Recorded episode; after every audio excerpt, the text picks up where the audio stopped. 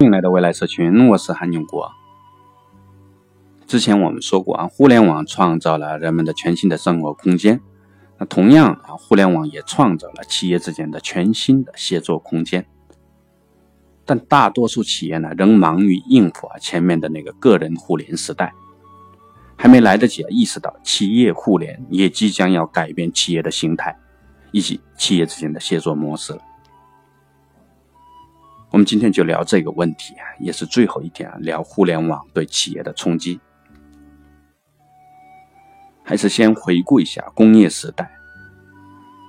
企业最早的原型呢，就是个人手工业，但后来需要的协作越来越多了，为追求这种更高的效率和更低的成本呢，有人开始用作坊的形式组织生产。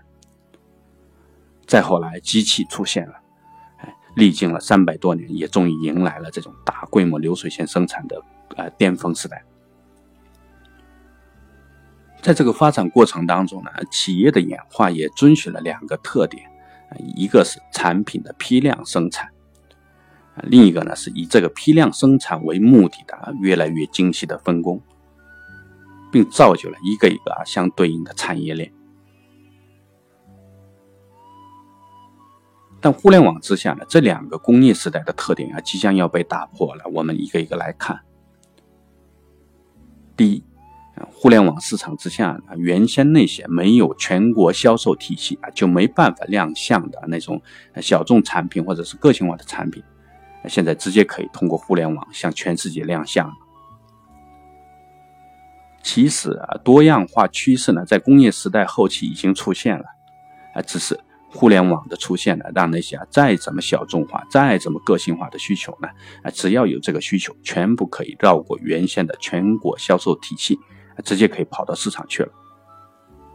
也就是说，互联网引爆了真正意义上的啊产品多样化，这是任何一个工业时代的企业啊都无法独自解决的问题。第二。工业时代的分工呢是面向批量生产的，因此形成的分工呢也呈现了一条线性的特性，也就是啊上游面向终端客户啊，根据这个生产工艺呢依次往下形成一条供应链。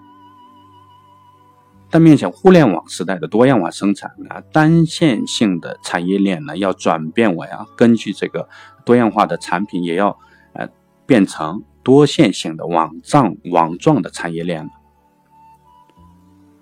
同时啊，分工的对象呢，也要从工业时代的工序和零部件，要进一步扩大到啊这种职能的分工，比如研发的去搞研发公司，设计的去搞设计公司，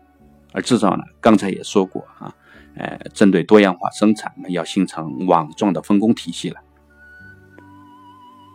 而市场呢，也更不用多说了，随着社群经济的到来呢，肯定需要独立的公司去运作。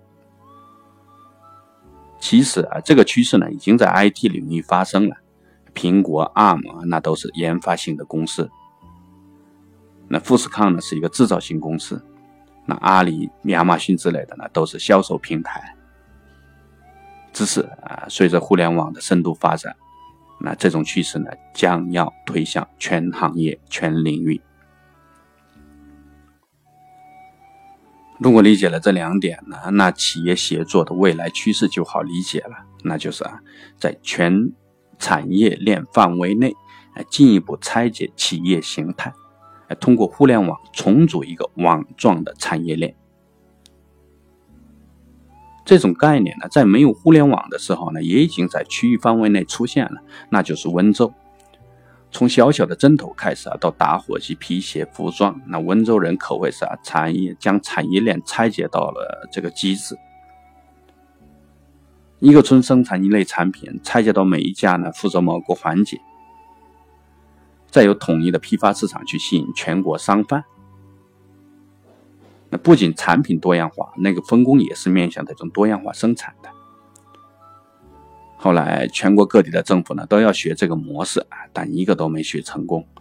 那根本原因是一个是没有长三角这种得天独厚的交通优势，那另一个呢就是没有了温州人的那种难以想象的团结一致，那根本无法形成企业之间的强连接。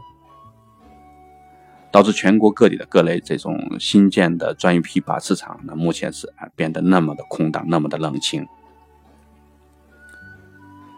而如今，呃，企业互联可以解决这个问题了。啊，我们看啊，服装产业如何开始形成这种全新的生态链。皮草行业啊，率先打造了一个联合了自由设计师、批发商、加工商、原材料商啊等等的一系列的产业链平台。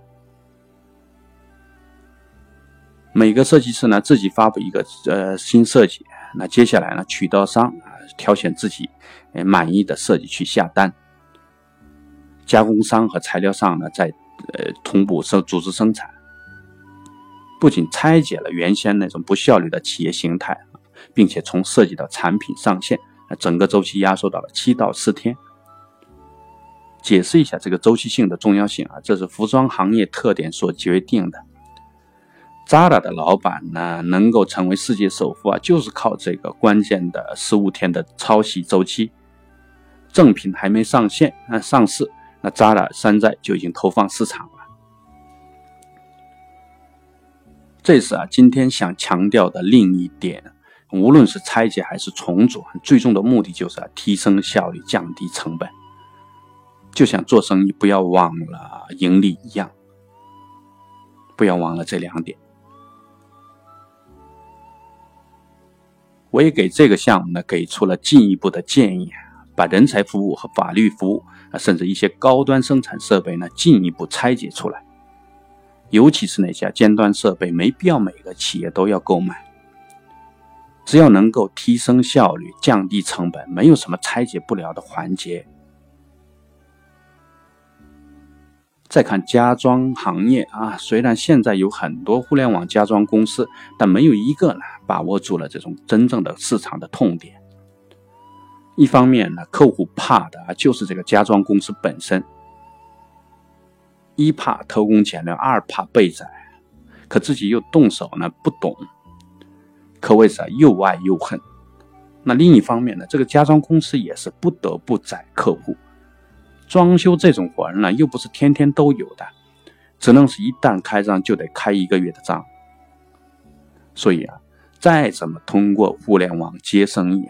只要这个装修公司这个中间商不消失，那这就不算彻底改造了这个行业。如果明白了这一点呢，再参照前面的服装行业的做法啊，你应该有自己的想法了。